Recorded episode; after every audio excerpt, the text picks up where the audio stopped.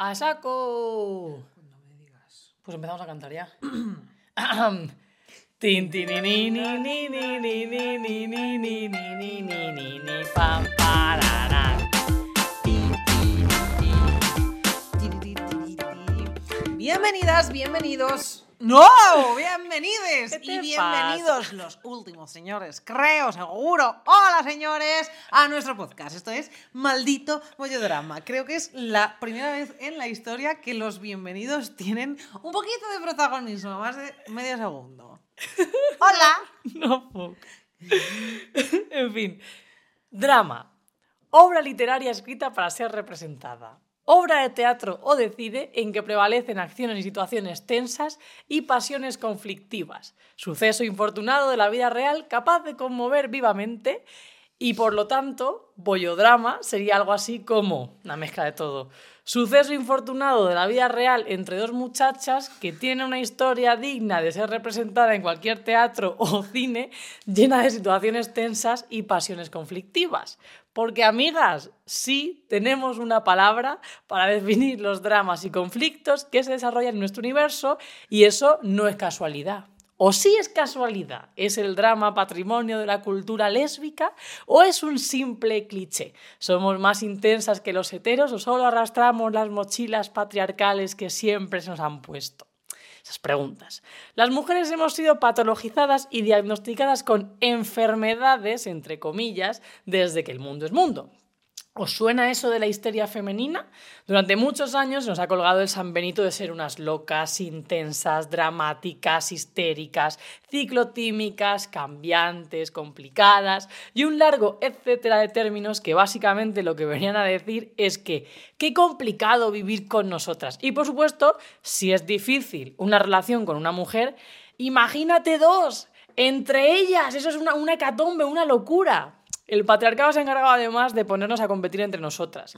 Mientras a ellos se les educa en la fraternidad, la camaradería y la hermandad siendo bros, panitas y compañeros, a nosotras nos enseña que las otras mujeres son rivales, arpías, lagartas, golfas, zorras y brujas, que no te puedes fiar de ninguna porque somos civilinas, manipuladoras y liantas. ¡Bruja, bruja!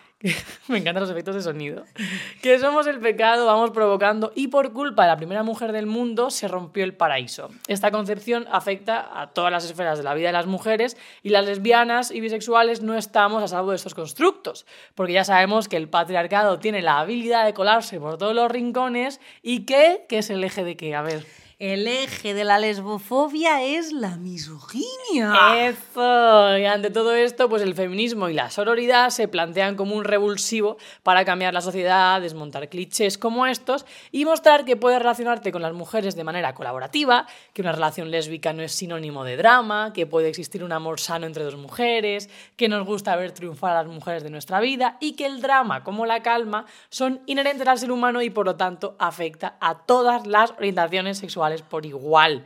Nosotras somos Baki Terci Terci Baque y esto es maldito bollodrama. Claro. Drama, calma, calma, calma, calma, calma.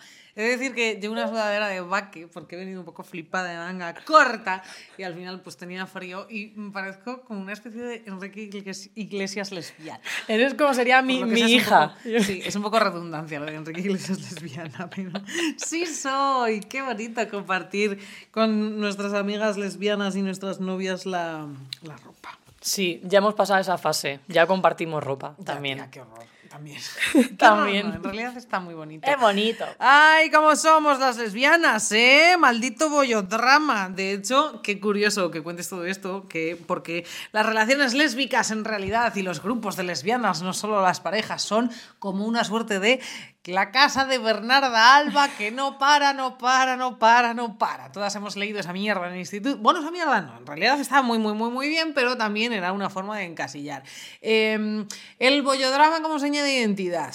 Mm, Bueno, nosotras ya sabéis que nos llamamos maldito bollodrama. ¿Te imaginas? Oh, pues a lo mejor hay algunas nuevas, cariño.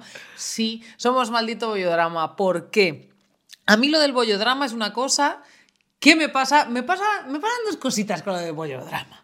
Una, lo rechazo profundamente y me sienta mal y me cago en todo. Porque Tía, en realidad, eso de decir las lesbianas estáis siempre con dramas, porque tal y porque igual, mira, aquí tiene dramas todo puto kiski. Anda que no tienen mis amigas y mis amigos heterodramas, la gente bi, eh, la gente homosexual. O sea, drama aquí tiene todo el mundo. Pero por otra parte me gusta. Porque sí que es verdad que hay una como. como es que no sé cómo decirlo, pero hay como un fenómeno muy específico que es el bollodrama. Y en realidad el bollodrama, nosotras hemos querido desmontarlo, pero hay cierta parte de verdad. A ver, es patrimonio lésbico el momento en que nos reapropiamos de eso. Es decir, importante, nosotras somos bolleras, con lo cual podemos hacer bromas con lo de bollodrama, de tener un podcast que se llame Maldito Bollodrama, pero si viene un señor hetero a hacer un monólogo sobre las lesbianas, pues no. Tú ¿Por no, qué? Juan Claro. Antonio. Es que es como, ¿por qué entre vosotros os llamáis maricones, pero si lo llamo yo a un, a un chico gay es ofensivo? Pues porque igual que entre las personas racializadas pueden hacer bromas que nosotras como blancas pues no hacemos, porque no es nuestro charco y no nos tenemos que meter ahí.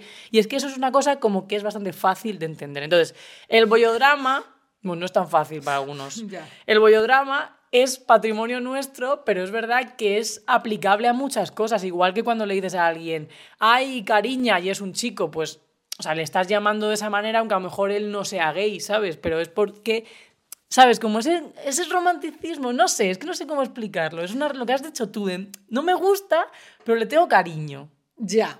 Yo también. Y es que es como lo de mm, la palabra bollera, que esto lo decía Claro. Carla Berrocal escribió Pintamonas, escribió el año pasado por el Día de la Visibilidad Lésbica un artículo que hablaba de eso, en plan de la palabra lesbiana, que al principio cuando te dicen cuando eres más pequeña, eres lesbiana, es una palabra que dices, ah, yo odiaba la palabra lesbiana, ya me encanta, lo quiero llevar tatuado, lesbiana, bollera, todo, pero sí es cierto que cuando es un insulto o es una manera como de pues eso, de, de- de meterse contigo, como decir eso, las locas con sus bollodramas. Al final, el eje de la lesbofobia es la puñetera misoginia y como que. Es como que ser lesbiana es todo, como una especie de cúmulo de hormonas. Eh, gato, pelos de gato, hormonas, pelos de gato y drama. Y es como, uy, va, vamos a ver. No. Y de hecho, me hace mucha gracia porque lo acabo de buscar en Google, que se me acaba de ocurrir ahora, sí lo digo.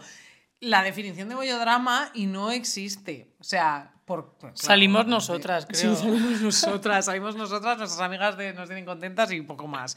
Eh, pero claro, tú, lo, tú te paras a pensarlo y es como en el imaginario colectivo, chupito, hace mucho que yo no lo Ah. decía, está lo que es un bollodrama, todo el mundo sabe lo que es un bollodrama, bueno, ha oído esa palabra y como que tiene en su cabeza el bollodrama, pero nadie sabe definirlo. Cariña, párate a pensar un segundo, ¿qué es exactamente un bollodrama? No tienes ni puñetera idea.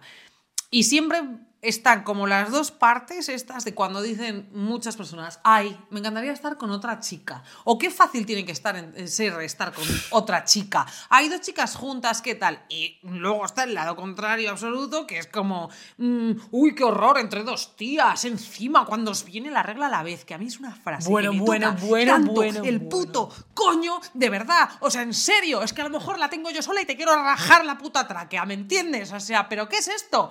Que es que no es un problema que seamos dos mujeres, es igual que entre un hombre y una mujer, o un hombre y un hombre, una mujer entre una mujer. No, tío, es la puta inteligencia emocional que tengas y lo responsable que seas y millones de cosas. O sea, no va a ser peor ni mejor porque seamos dos santas mujeres. Hombre, me parece Ah. además una frase tan transfoba, basarlo todo en la esa gente ni regla. piensa que la peña No, claro, hay, pero hay- que hay peña trans. O sea, Claro, pero, va o más sea, allá de eso. Pero que además de eso, o sea, decir, basar en que la mujer tiene un estado de humor u otro en función a sus reglas, te estás dejando fuera a la gente que no tiene la regla, a la gente que no le ha llegado o que no la tiene porque puede ser que se te vaya la regla por lo que sea y te vuelva a las mujeres trans, a la gente con menos... O sea, esas frases, tío. Sí. Esas frases de monólogo de la chocita del loro, tío. O sea, ¿podemos, por favor, salir de ahí ya? Y además que ya no es solo una cuestión, saco la, saco la transfobada, ¿vale? Ya ni siquiera pensando en eso. Tía, es que no es porque seamos lesbianas, es porque somos mujeres. Claro. Porque ya se está empezando a dejar de hacer la puta bromita de mierda, que eso a mí también me lo han hecho mujeres y a lo mejor a ti también, las propias mujeres diciéndote, ay, ¿cómo estás? No te irá a bajar la regla. O no tendrás la regla, porque a mí esas cosas me las han dicho hasta en el puto trabajo. Es que es fuerte eso, además, ¿eh? como si fuese, yo qué sé, eso, los ciclos. Es que por eso digo lo de, lo de Es que somos estar- cambiantes dependiendo de cómo esté nuestro ciclo. Es como, ¿pero qué me estás contando? Y aparte tío? que los ciclos hormonales, los hombres también tienen ciclos hormonales. Y no necesariamente cuando eres una mujer tienes un ciclo hormonal concreto por, tenerla, por estar en, un, en una fase de la menstruación o en otra. Pero eso, no es esa mierda, es como todo el rato, si tú eres dramática, o si tienes picos emocionales, o si eres más intensa, porque yo mm, lo digo, yo seré intensa, pero a lo mejor es que vosotros sois unos sosos, ¿me entiendes? Y también son intensos, tía. Claro, pero o vosotras, me da igual, pero hay mujeres que también dicen, ay, qué intensa eres. Bueno, pues chicas, sí, ¿qué pasa? Sí, Digo yo las también cosas soy intensa. con pasión, exacto. Somos dos intensas distintas, pero somos. Pero esa mierda de decir, eh, si eres emocional, es que estás fuera de tus cabales. Si eres emocional, es que algo te pasa en el cuerpo. Si eres emocional, es porque tienes un trauma. O si. No, tío, es que eh, a lo mejor es que la peña que no lo es está con el collar de contención absolutamente. Y el problema lo tienen esas personas que no se dejan ser.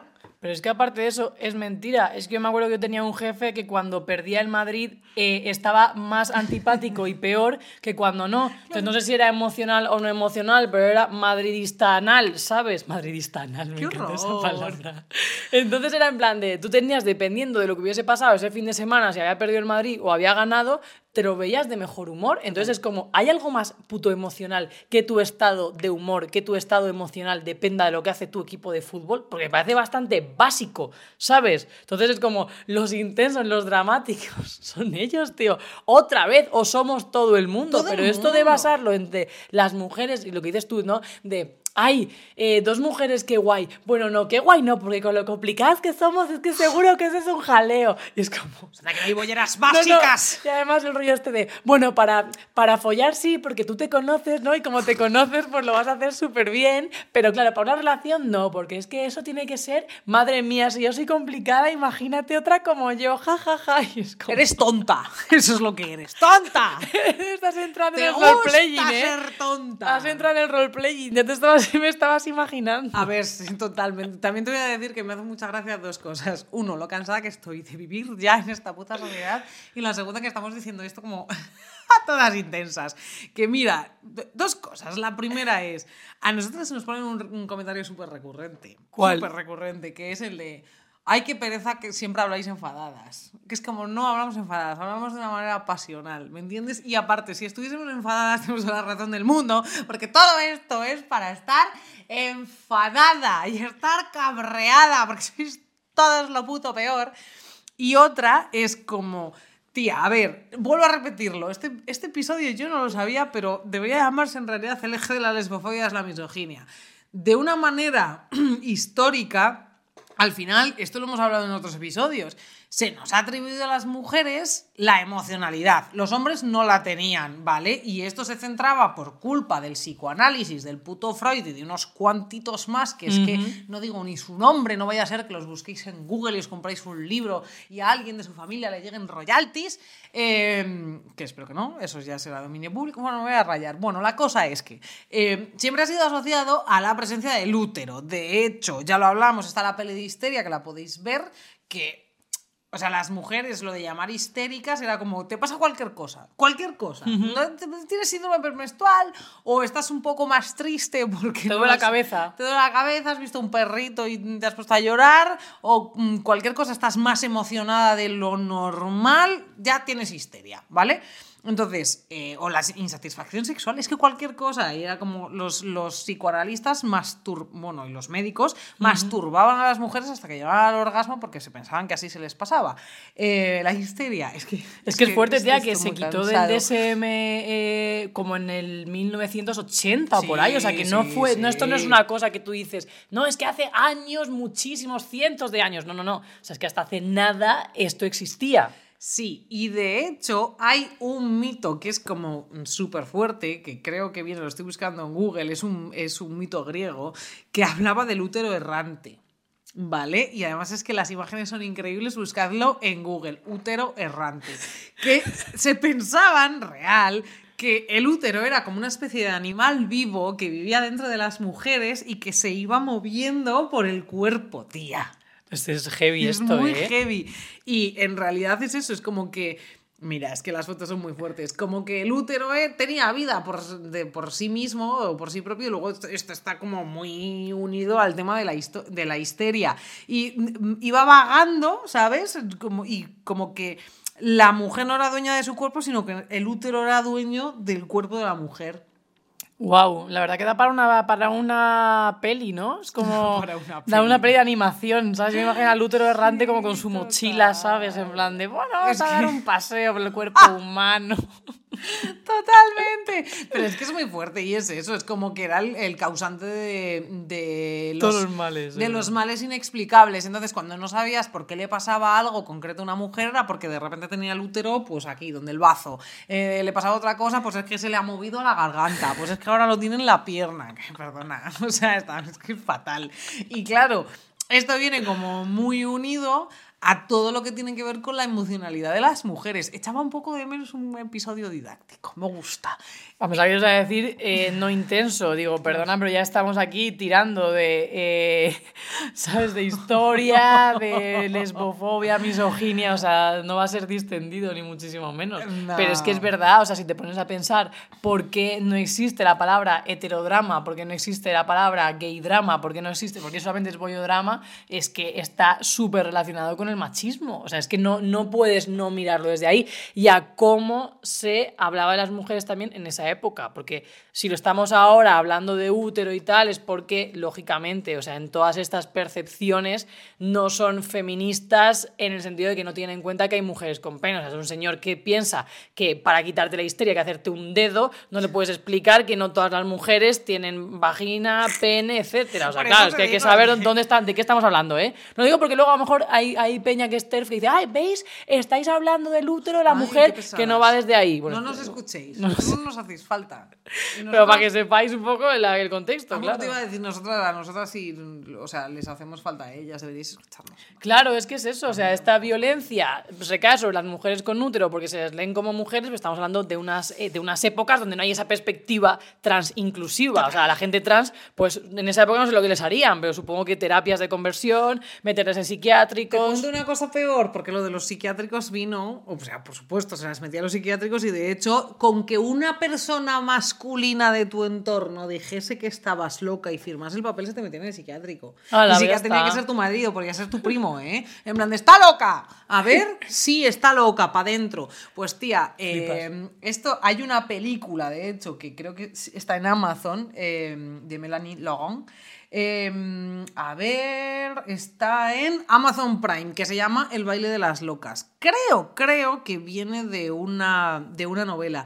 Y es una movida que se hacía, tía, es que es como muy fuerte. En el siglo XIX, que dentro de esos psiquiátricos había gente, de hecho hay uno como, bueno, no es que no os quiero contar la película, pero en, esos psiquiátricos había señores que se aprovechaban de la movida y eh, cogían a ciertas locas que veían como más talentosas y llevaban un circo itinerante con ellas. ¡Wow! Y la peña pagaba para ver a las locas cantando, bailando y su puta madre. Ya es turbio, ¿eh? Sí, Pensaba que me ibas a decir en plan de que se aprovechaban de ella para enrollarse, en plan de... No, no, no, no, no, era un circo de locas y como que exhibían a las locas en- en- por, pues, por distintas ciudades y en realidad eran pacientes de las, de las clínicas y eran pues normalmente, la gran mayoría posiblemente, no era gente que estaba loca, no eran mujeres que estaban locas ni muchísimo menos. De hecho, mira, Es que flipas, tío, es fuerte, chaval. Total. Voy a contar una cosa que viene asociada y tenía la espinita, la espinita absoluta desde el episodio de Tóxicas. Hablábamos de la luz de gas en el episodio de Tóxicas. ¿Tú sabes de dónde viene el término de la luz de gas? Lo sacar, o sea, se empezó a utilizar después de eh, la existencia de una, o sea, a raíz de la existencia de una película que se llama Luz de gas. De hecho, Gaslight es una película que se hizo, pues es que no lo sé, a lo mejor me lo estoy inventando, pero creo que es como de los años 60 y luego hicieron un remake. Y resulta que es aprovechándose de esta historia que tú con hacer que una mujer, o sea, decir que una mujer estaba loca, ya la podías meter en un psiquiátrico, es la historia de un señor que mm, se, o sea, consigue conquistar a una mujer que es como que tiene una herencia increíble y el pavo quiere la herencia. Y se va a vivir a casa de ella, que en realidad es casa como de su abuela o algo así, que ya está fallecida, y el tío se va a trabajar y cada vez que se va a trabajar, para que ella se vaya volviendo loca, aparte de utilizar esa manipulación verbal y, con movimientos de cosas y tal, eh, en vez de irse a trabajar, sube al sótano y baja el gas de las lámparas. Entonces, claro, parece que hay un fantasma. Y ella, claro, se vuelve puto loca, real. Y al final intenta como meterla en un psiquiátrico gracias a la ayuda de, gente del vecindario. No lo consigue, pero la intenta hacer, eh, pues eso, que, que se crea todo el mundo que está loquísima para meterla en un psiquiátrico y quedarse con su puto patrimonio. Wow. Y es que el otro día, claro, me quedé con la espinita. Lo siento mucho, quería contarlo. Pensaba No que lo dejas habías de dicho. esto. No te lo conté y te mandé un audio en plan de ¡No! ¡Se me ha olvidado de contar eso! Qué fuerte. Claro, es que por eso al final no es que estemos locas, es que el patriarcado nos ha puesto esa etiqueta de dramáticas todo el rato, de qué dramas, qué dramáticas sois, cómo sois emocionales. Y además, tía, eso no es una cosa que solamente afecte a las relaciones de pareja o a las relaciones de no sé qué tal, sino que al final son conceptos que luego los utilizan para deslegitimar, deslegitimar toda la cosa que hagas. En plan, las jefas, no, una mujer jefa no, porque es que sois demasiado emocionales. La política, o sea, si un señor hace un discurso con pasión, Ay, qué bien, qué, con, qué, qué corazón le pone, qué pasional, qué bien comunica. Si es una mujer la que hace un discurso político pasional, ahí siempre estás enfadada, es que te dejas llevar por tus emociones, es que hay que tener la cabeza fría. O sea, al final, tía, es simplemente, o sea, a ellos se les dice que lo hacen con pasión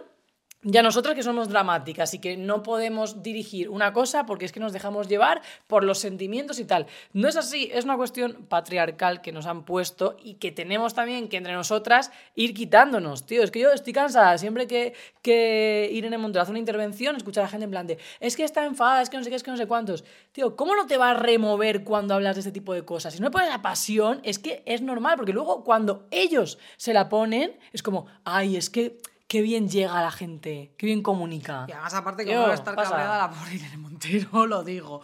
Luz de gas es de los años 40, tía. Y luego se volvió a hacer. Sí. Sí.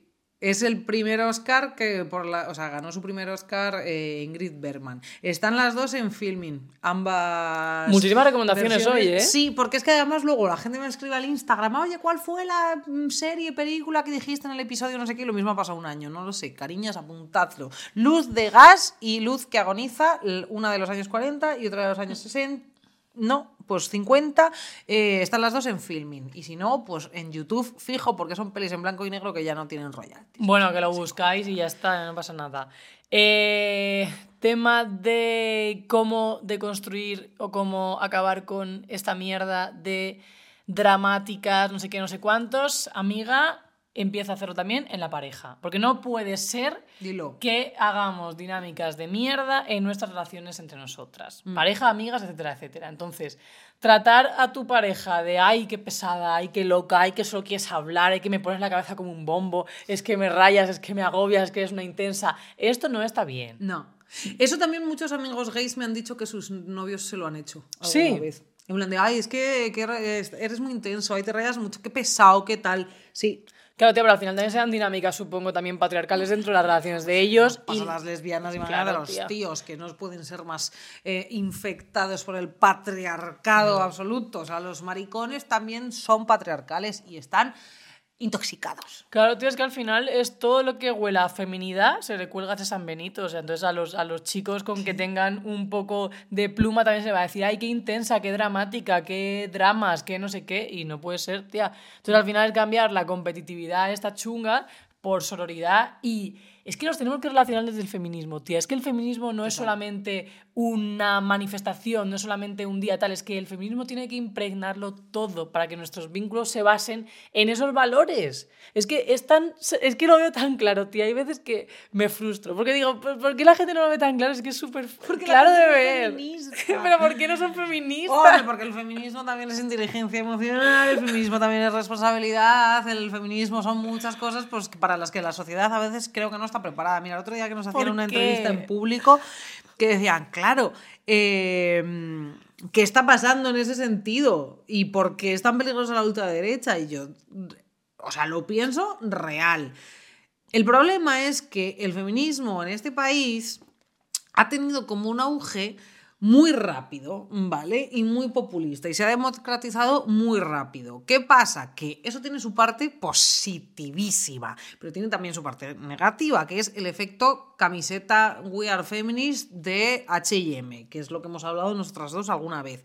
¿Qué pasa? Que hay gente que dice, yo soy feminista y voy a la manifestación y me hago no sé qué de, pues, pues no sé, tengo pues, por ciertos comportamientos, pero en realidad luego no tienen discurso y no han trabajado ese feminismo y es una cosa muy peligrosa porque las que llevamos muchos años en el feminismo muchas veces caemos con el yo no te voy a explicar. Pues es que sí, deberíamos hacer un feminismo bastante más pedagógico y no es una cuestión de vamos a enseñar qué libros te tienes que leer. Feminismo pedagógico también es el que hacemos aquí en Maldito Bollodrama y el que hacen muchísimas compañeras y se hace también desde los ministerios y se hace desde eh, la psicología y mogollón de sitios. Pero claro, ¿qué pasa? Que ahora mismo llega la ultraderecha, empezamos a tener miedo y vamos a volver a ser 40 locas en la calle, que no tengamos miedo porque, y que nos podemos defender porque tenemos argumentario. La putada es que cuando viene gente como muy preparada en el antifeminismo y a ti te da argumentos, tú sabes desmontarlo, pero hay mucha gente que no. Entonces hay mucha gente que va,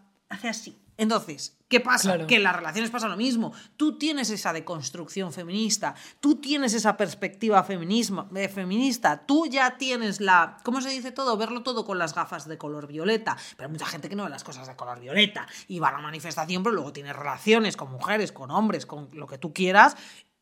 Y no lo hace desde una perspectiva feminista porque no es feminista. Claro, tía, pero eso es así. Eh, yo pienso que hay que distinguir entre varias cosas. Es decir, la persona que no es feminista porque no tiene discurso y tal, y la persona que está en ese camino, porque yo no soy la misma feminista que hace tres años, ni hace cuatro, ni hace uno. Entonces, sí que pienso que no hay un concepto de feminismo universal, porque decir que sí sería caer en, en lo que los carnets, ¿no? De tú eres feminista, tú no, a ver tú qué haces para serlo. Te depilas, pues te quito tanto, ¿no? eso solo lo hacen las trans. Claro, por eso. Entonces, no hay que caer en eso, porque nadie es una perfecta o un perfecto feminista, es imposible o sea, es imposible, igual que no se puede ser una perfecta ecologista, ni perfecta... porque son utopías hacia las que hay que ir, pero sabiendo que, llegas hasta donde llegas. Pero, tía, sí que es verdad que es importante, por lo menos, tener esa perspectiva teórica, ¿vale? De decir, pues yo qué sé, por ejemplo... Eh, soy tóxica, estoy siendo tóxica, está mal, voy a intentar cambiarlo, pero sé que estoy siendo tóxica, no lo disfrazo de amor. Pues estoy siendo machista, estoy juzgando de manera machista a mi compañera teóricamente lo sé, lo estoy haciendo, lo voy a cambiar. Entonces, sí que es verdad, tía, que hay que a lo mejor hacer un poco más de hincapié en eso. Que ahora que somos muchas, ahora que se nos ve, vamos a, oye, sabemos cómo funciona esto, ¿no? Porque si no, es verdad que hay mucha gente hablando en plan de feminismo, feminismo, y es como, tía, es que esto no es Pues eso es, lo que, es a lo que me refiero, que las que estamos aquí y que, que se nos ve, tenemos que aprovechar también ese se nos ve para no dejarnos llevar por la pereza de, ay, es que estoy cansada de explicarlo. No, tenemos que seguir haciendo pedagogía y tenemos que seguir mm, explicándole a las que vienen por detrás y no porque tengan 50 años. Eh, dar por sentado que ya lo tienen que saber o hay que pereza. De hecho, precisamente a las mujeres más mayores que nosotras y a las mujeres más jóvenes que nosotras, por mm, una cuestión de que no tienen el mismo acceso. O sea, una persona de 70 años, una mujer de 70 años, lo mismo llegas a ella de una forma que no sea desde las redes sociales. Es que lo mismo te tienes que ir a dejar carteles, a, pues es que me lo invento, al mercado o por la calle o por lo que sea, a las chavalas, esas charlas en los institutos, que los ayuntamientos pongan pasta para que las feministas hagan charlas en los putos institutos. No solo dejar que lo que vean en las redes sociales las harán feministas, pues no, porque hay muchas otras cosas en las redes sociales que no las va a hacer feministas. Y hay mucha peña, que es a lo que yo me refería, que no tienen ese argumentario, que no se van a saber defender, o que se van a dejar llevar por otras ideas distintas, como es lo que pasa con el movimiento trans, excluyente, que es como si yo soy si yo digo que soy feminista porque está de moda, ¿vale? Y me he comprado una camiseta en el H&M, me puede entrar cualquier cosa por la por una oreja y luego salirme por la otra. Pero si nos esforzamos en ese explicar y convertirlo todo en feminista, que la educación sea feminista, que la divulgación sea feminista, que el periodismo sea de feminista, que las noticias de la, de la, puta televisión sea feminista, que todo sea feminista, yo creo que eso sí que se conseguiría, pero es que ahora mismo no lo es. El feminismo es un movimiento, no es una forma de sociedad. Claro, es Chapa, que perdón. yo creo que sí que tiene que ser una forma de sociedad, pero también, tía, eh, es verdad que siempre decimos que es muy agotador el tema del activismo. Yo en mi caso lo que hago es optimizar recursos, es decir, yo gasto más recursos energéticos en hacer pedagogía con una chavala, por ejemplo, que me está diciendo, pues yo he estado mirando, pienso esto, esto, esto, tal, pues yo puedo decir, mira, tía, pues esta idea mm, es desde aquí, o esto es transfobo por esto, o las mujeres... Cuando hay un interés y un caldo de cultivo. Ahora, yo lo que he dejado de hacer es hacer pedagogía con la persona que no quiere aprender. Ah, bueno, claro, o sea, con el, con el típico pavo que te pone en un... Y entonces, porque no sé qué, no sé cuándo. Que es como, no hay un interés real. O sea, tú no quieres aprender porque me estás preguntando cosas que en Google te lo dice en un párrafo. Y hay tías también así, en plan de entonces hay peña con la que no quiere entender. Y tienes que saber hasta dónde llegas, porque si no estás dándote cabezazos contra la pared con alguien que, tía, es que en la vida va a a avanzar, aunque te digan, no, no, si eh, la primera feminista soy yo, que yo defiendo que las mujeres eh, trabajen y no sé qué, y es como, ya, bueno, es que ese feminista, el feminismo es de Macarena Olona, ¿sabes? No me sirve. Total, total, pero que no me refería a eso. o No, sea, no, lo sé, lo sé, o sea, lo sé, lo sé, 100%. Existen Sí, y sé a lo es que te eso, refieres. Es cansadísimo, pero que no presupongamos que nos va a entender todo el mundo y No, que claro. hay que ir muchas veces a conceptos básicos una y otra vez, una y otra vez, una y otra vez y una y otra vez. Pero bueno, nos estamos desviando del tema del drama, porque nos ponemos aquí a hablar de feminismo y por lo que sea se nos va. Em, tía, yo, o sea, me gustaría sacar esto, y lo hemos hablado también en, en muchos episodios, pero esa atracción del drama por parte del colectivo LGTBIQ, que no solo es patrimonio de las lesbianas, que se ve también en, pues, en hombres gays, en, pues, y, en, pues, en las bi y en todo el espectro LGTBIQ. Que esto también viene un poco como unido a lo que hablábamos en el episodio de hace dos semanas de eh, si es por esa adolescencia tardía.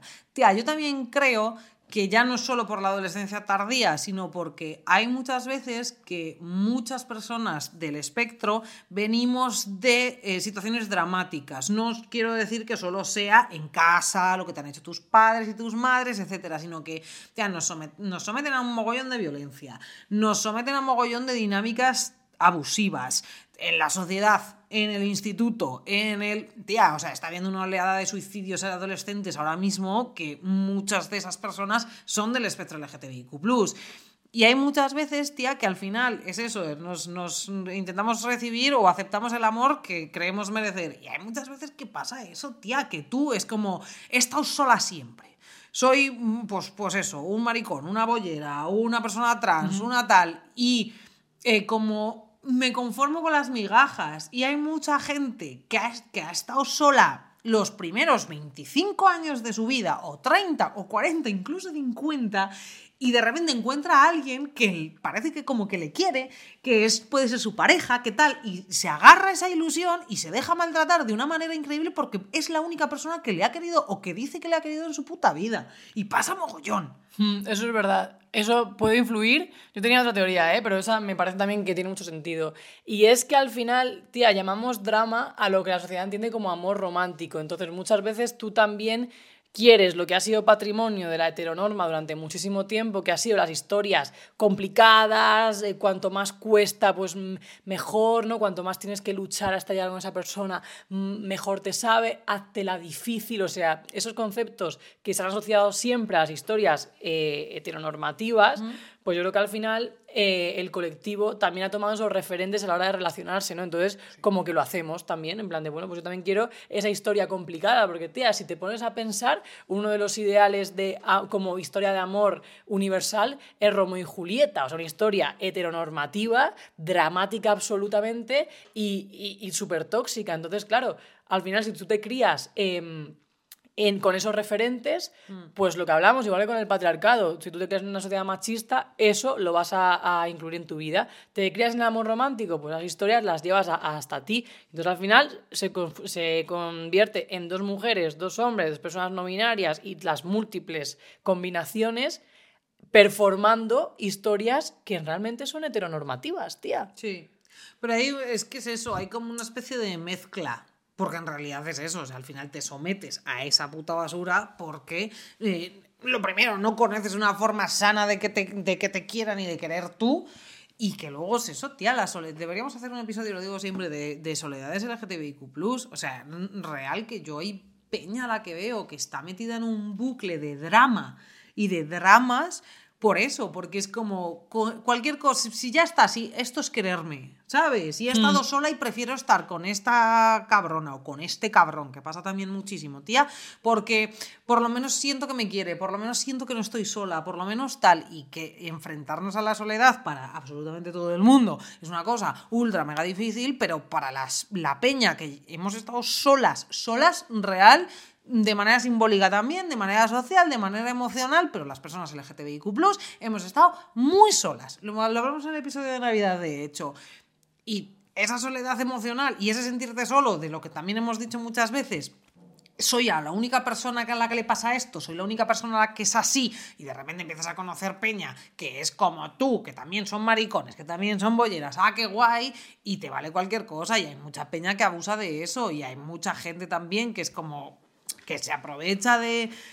Es que esto me está recordando el episodio de Euforia, el padre de, ¿Cómo se llama este señor? ¿Tú has visto Euforia? Sí, he visto no la he visto entera, he visto temporadas, ¿eh? Pero me falta, creo, la, última.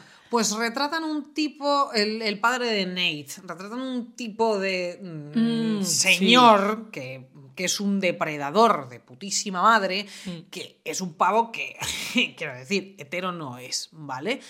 Y se aprovecha de eh, chavalas trans. Sí, sí, ya me acuerdo. Eso en la primera temporada sale, o sea, que me acuerdo de lo que estás hablando. Que luego él hace lo mismo, el chaval, eh, exactamente lo mismo que él, que están en una vulnerabilidad emocional increíble porque se sienten solas y porque se sienten que nadie las ha querido nunca y probablemente no las va a querer nadie porque se, les hace sentir absolutamente diferentes y, y pues eso, solas y para aprovecharse y para hacer mucho, mucho, mucho daño. Pero esa gente encima luego te usa.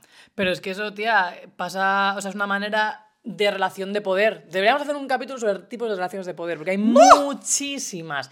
Y eso pasa, claro, o sea, tú vas con alguien que está con la autoestima en la mierda, que está eh, falta de cariño, falto de cariño absolutamente, que solamente le han, hecho caso para mal, porque hay gente que desgraciadamente entiende el que le hagan caso para mal, solamente es como no me han hecho caso en mi puta vida y lo único que he recibido es insultos, pero por lo menos, oye, pues he recibido algo, aunque haya sido puta mierda. Entonces, con que le des una mini caricia, ya está ahí, pero tío, o sea, eso es de las peores cosas, o sea, ser el manejante de esa relación de poder es el caciquismo absoluto, tía. Es Y además se da muchas veces también en, movidas laborales, se da muchísimo. O sea, gente que está en trabajos precarios, que como nunca han tenido un curro, llegan aquí a, a España muchas veces como pueden eh, les están explotando y encima es como que están agradecidos a su patrón. Y es como, tío, estás siendo un esclavo o una esclava, pero como nunca ni siquiera te han tenido en cuenta ni para esclavizarte, se agarran a eso, tía. Y esas dinámicas, ojo, ¿eh?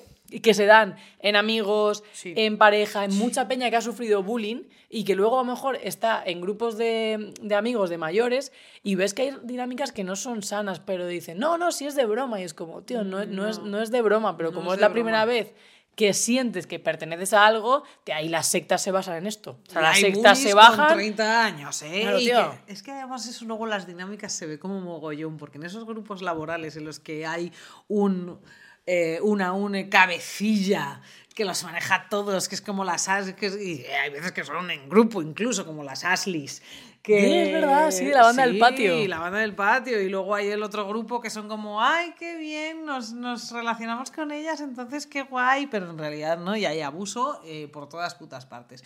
Hay que cansar esto. Y mira, la solución es lo que hemos dicho, la, la sororidad y el feminismo. Y de hecho, tenía aquí apuntado em, el rollo esto de los grupos de lesbianas, que ya no son parejas, sino los grupos de lesbianas son peligrosos. Los grupos de lesbianas son horribles. A eso sí que es un drama. Los grupos de lesbianas enseguida se rompen. ¡Ah, qué horror! Grupos de lesbianas, grupos de que en realidad O sea, Nos reímos de eso, tía, también hay que reírse de eso porque cuando se da, pues ya está. Pero también pasa en grupos heteros, hombre. Exacto, y sobre todo que es esa puta mierda de decir, bueno, es que a lo mejor sí que ha pasado, y a nosotras nos ha pasado con 20 años, pero llega un momento que maduras, te haces feminista y dejas de, eh, pues eso, perpetuar ese tipo de dinámicas. Y yo tengo grupos de amigas lesbianas y tengo amigas lesbianas y nosotras tenemos, o sea, y no tiene por qué pasar nada, oh, os enrolláis con todas. Bueno, pues es que a lo mejor ya hemos superado eso. O, ¿sabes? Ay, algo va a pasar, es que al final va a haber drama porque no sé qué, pues no sé cuántos. No, pues es que a lo mejor hay drama cuando hay gente tóxica metida en la puta ecuación, ¿sabes? No porque seamos un grupo de mujeres lesbianas va a haber un puto drama y de repente uno va a traicionar a la otra, no sé cuántos. Es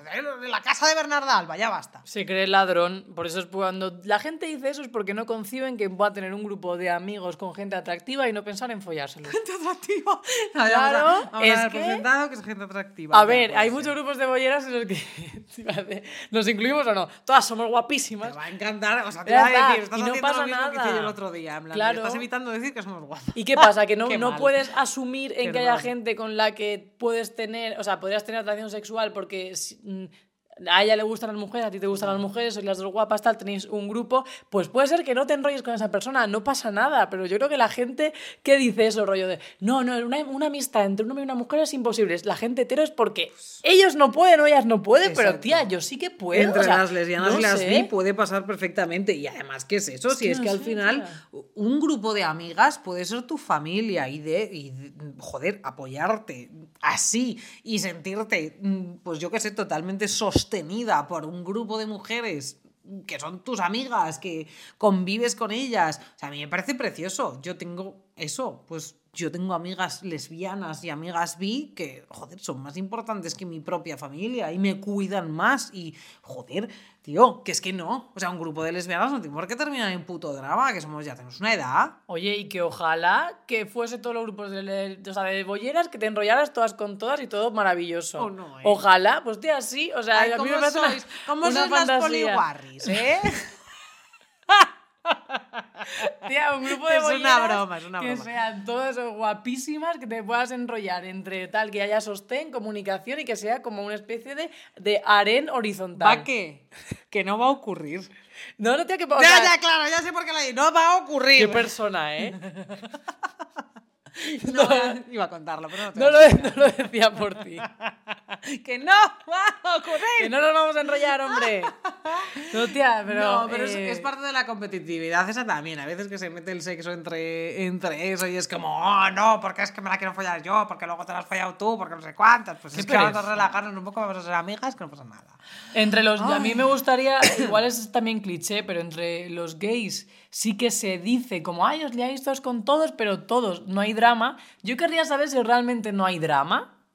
Tía, y si sí es que lo- claro, sí por eso me ¿eh? gustaría saberlo. Porque yo sí escucho historias donde sí hay drama. Y también te digo, con grupos heteros también. Claro. Porque este se ha enrollado con esta, luego lo ha dejado y está con la otra, porque luego le ha dicho qué tal. Vamos a ver, es que el drama pasa en todos los grupos, porque al final son lo que decimos siempre. Coño, estoy cansada ya. Dinámicas puto relacionales, ¿vale? Es que al final es eso, somos, somos tía patrones con patas. Tía, anda que no hay dramas, es que anda que no hay dramas. A mí mis amigas hetero me cuentan cada una que es de decir, pero madre mía de mi vida, o sea, si es que sois peor que las polleras. Claro, tía, es que las cosas que les pasan a los heteros las proyectan y dicen que son nuestras, pero en realidad son suyas. Sí, como lo dice vivir juntas súper rápido, como de repente ser... Sí, tía, es que estamos cansadas Vale, ya. de que nos tiréis vuestra mierda, o sea, basta, se acabó. Es que, ¡buah! qué Es que son ellos, tío. Totalmente. Oye, mira, de todas formas esto, aunque no vayan los puntos y que hayamos tirado rápido y que se nos está acabando el tiempo totalmente, esto quería hablar de una cosa. Ay, es que me pongo ya... Bueno, no voy a decirlo con esa voz porque parece que me estoy riendo, pero en realidad estoy triste, tía, porque hay como... em, una especie de discurso que yo entiendo y que puede tener hasta cierto punto realidad de la gente ahora con 12, 13, 14, la gente en el instituto, las, los, pues eso, los adolescentes, las adolescentas, em, como que están como muchísimo más abiertas, eh, ya llevan como un rollo totalmente fuera de lo homófobo, LGTBI fóbico, se enrollan todos y todas con todos y todas, hay mucha más apertura, hay mucha más visibilidad bisexual, que bien, ya cada uno la diferencia te hace especial en vez de condenada, guay. Y por otro lado, tenemos ahora mismo un chorreo de suicidios que de hecho ha dimitido hace dos semanas como toda la esta de un, de un instituto, todo el cuerpo educativo de un instituto, porque es eso, hay una oleada de suicidios increíble, hay mucha gente ahora mismo que está sufriendo, sufriendo una LGTBI-fobia increíble, mira lo que ha pasado con en los titulares de las dos gemelas, cuando una era una de esas Se llamaba Iván. se llamaba Iván y era un chico. Em, y luego, por ejemplo, pues muchos comentarios que a nosotras nos llegan y muchos DMs de chavalitas, sobre todo, que, que, nos escuchan, que tienen menos de 15 años, que nos dicen que las insultan en los institutos, que las. que, o sea, el suicídate, mm, las animan a suicidarse, las acosan de un montón de maneras, que tía, que sigue pasando, sigue pasando. Y muchas veces nos pensamos, o se piensa en la peña que no ve lo que nos pasa Em, en el día a día, que ya se ha arreglado todo, que está todo bien y que gente como nosotras, que también es un comentario recurrente, somos unas, somos unas pesadas y qué pasa si ya lo tenemos todo. No lo tenemos todo, la gente sigue muriendo. La siguen matando, sí, sí, de hecho hasta que no se empiece a abordar la salud mental de una forma integral, seguirá pasando esto. Y el tema de la educación es súper importante. O sea, cosas como el PIN parental, cosas como que no se hable de educación sexual, cosas como que salga Rafael Hernando diciendo es que si hablan de insatisfacción sexual es porque están insatisfechas. Como, señor, me da pena su mujer, sinceramente. ¿Qué sabrá usted, además? ¿Qué sabrá usted? Entonces, mientras sigamos así, pues va a ser complicado que hagamos de la sociedad un espacio con confortable para que la gente pueda existir. Y es que lo que dices tú, hay mucha peña que está en los márgenes, que en la adolescencia es complicado transitar por la vida y la gente no se lo hace fácil, tía. Yo, por ejemplo, en mi adolescencia no tuve ningún problema, pero porque me camuflé en la heteronorma, pero probablemente si yo hubiese desplegado mi pluma o si yo no me hubiese enrollado con chicos o si se hubiese percibido cuando iba a la ESO o a bachiller que yo era bollera, pues no lo hubiese tenido tan fácil. Entonces, hay que cambiar esto, tía. Y que luego no es tan fácil como decir, ah, no, bueno, pero esa gente luego cumple 18 y tal. Hay gente que no aguanta hasta ese momento. Y que es un lujo, tía, que no todo el mundo puede. Y que es un lujo que no todo el mundo puede y que también lo que decimos siempre, las secuelas psicológicas, pero ya no solo las secuelas psicológicas, yo lo llegué a pensar en plan si no consigo salir de Ávila, a lo mejor me tengo que tirar por, la, por un puto puente, a lo mejor me tengo que ir al río, porque yo no voy a aguantar esto ni de coña. Y ya no solo es una cuestión de, ah, te insultan, que sí, que es lo más grave, que te insulten, que te acosen y que te persigan y que te agredan. Es eso, el hecho de hacernos sentir solos, solas y soles, que es gravísimo. Y no lo estamos. No lo estamos. Nosotras estamos en vuestra casa ahora mismo. Nos estás escuchando en Spotify o en YouTube. Es verdad. Y a mí, de verdad que te digo, podemos estar alcanzando cierto, cierto reconocimiento o conquistando ciertas parcelas de lo público. Pero para nosotras sigue siendo como lo más importante que nos veáis por la calle o que nos vayáis a ver al teatro, que nos escribáis y tal y digáis eso. Sois la voz a la que escucho y, estáis ahí conmigo y me estáis acompañando y ya no me siento sola, porque a nosotras nos pasa lo mismo. Nosotras estamos haciendo esto porque nos hemos sentido como vosotras y nos hemos sentido solas y nos hemos sentido incomprendidas y sin futuro y en la mierda absolutamente y nos hemos querido también pues eh, hacer desaparecer a nosotras mismas. Pues es que para eso se hace maldito drama y ojalá hubiese maldito heterodrama, maldito. No, maldito heterodrama no, que ya tienen muchos programas. Maldito homosexual drama, maldito transdrama y maldito todo. Porque de verdad, basta. Y que ya un día que ya se acabe el drama y la violencia que sufre el colectivo, porque es insoportable. Pero ahí seguiremos, tía. Sí. Ahí seguiremos. Y se puede ser feliz. Yo es una cosa que siempre digo, tía, yo de pequeña pensaba que nunca iba a poder tener una familia que me representara. yo pensaba que iba a tener que vivir con un señor y tener hijos y tal, y tener una doble vida para enrollarme con alguna mujer.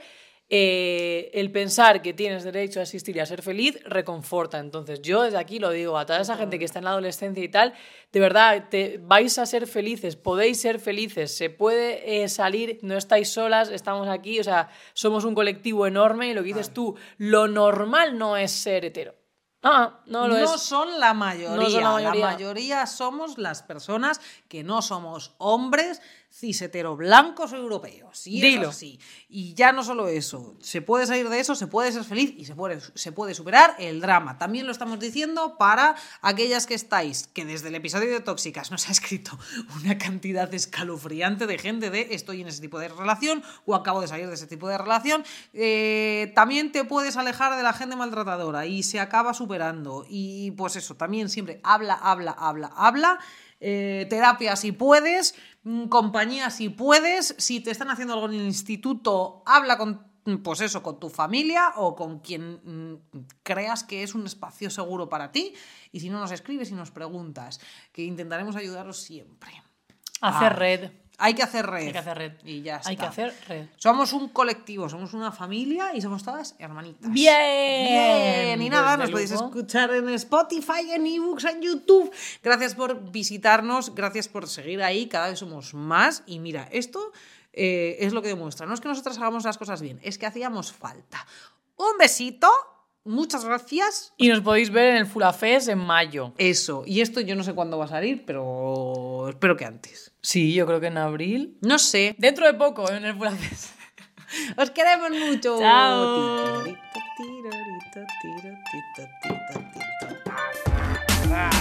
Y un episodio de ese serie. Yo pensaba que esto iba a ser más livianito, pero no. Tú sabías que no iba a ser livianito. Yo sabía que no iba a ser limeranito y he salido de mi casa diciendo, huele. O sea, ya estaba a pasar.